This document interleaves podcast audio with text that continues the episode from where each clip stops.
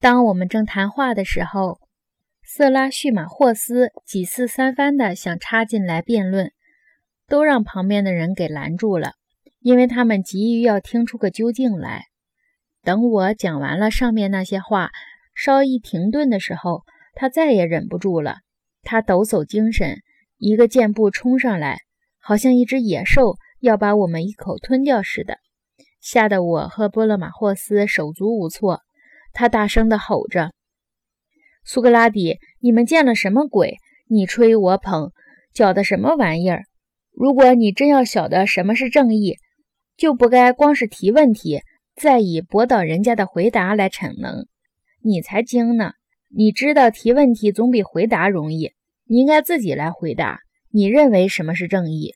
别胡扯什么正义是一种责任，一种权宜之计，或者利益好处。”或者什么报酬利润之类的话，你得直截了当的说，你到底指的是什么？那些啰嗦废话，我一概也不想听。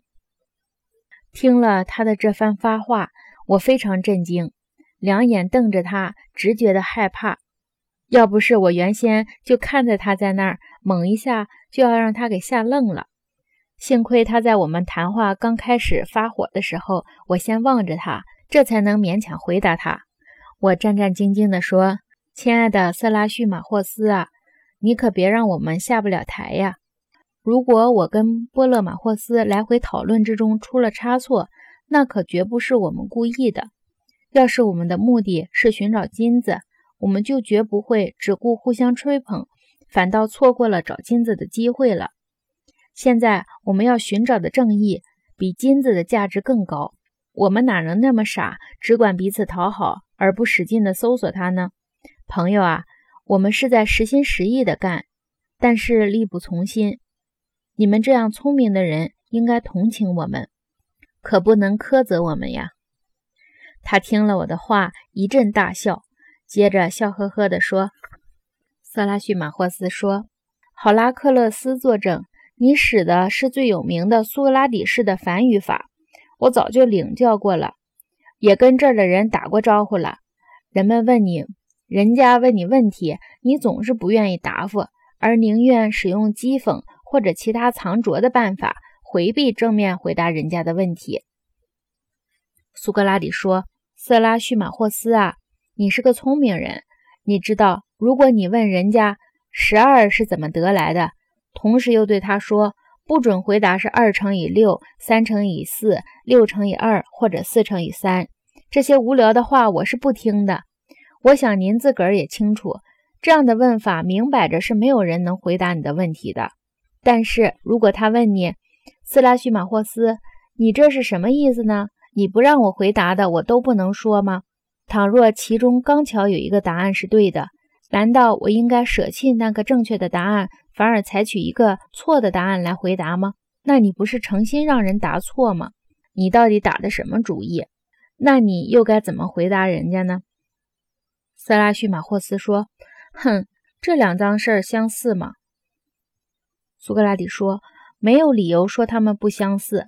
就算不相似，而被问的人认为内中有一个答案似乎是对的，我们还能堵住人家的嘴，不让人家说吗？”色拉叙马霍斯说：“你真要这样干吗？你定要在我禁止的答案中拿一个来回答我吗？”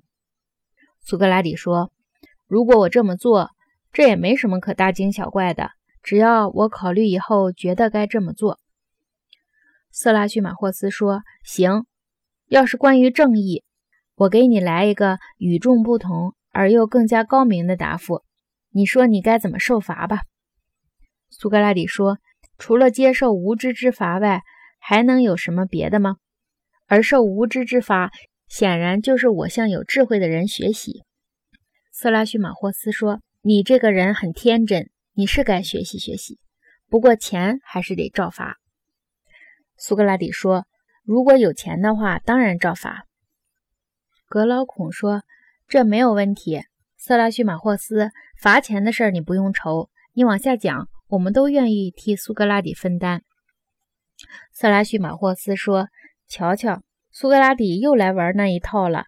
他自己不肯回答，人家说了，他又来推翻人家的话。”苏格拉底说：“我的高明的朋友啊，一个人在这种情况下怎么能回答呢？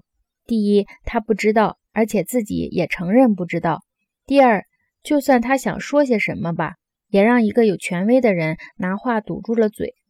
现在当然，请你来讲更合适，因为你说你知道，并且有答案，那就请你不要舍不得对格劳孔和我们这些人多多指教。我自己当然也是感激不尽。”当我说到这里，格劳孔和其他的人也都请色拉叙马霍斯给大家讲一讲。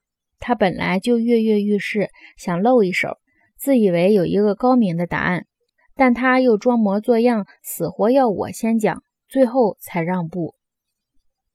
色拉叙马霍斯说：“这就是苏格拉底精明的地方，他自己什么也不肯教别人，到处跟人学，学了以后又连谢谢都不说一声。”苏格拉底说：“色拉叙马霍斯，你说我跟人学习，这倒实实在在是真的。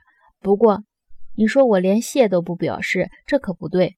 我是尽量表示感谢，只不过因为我一文不名，只好口头称赞称赞。我是多么乐于称赞一个我认为答复的好的人呢？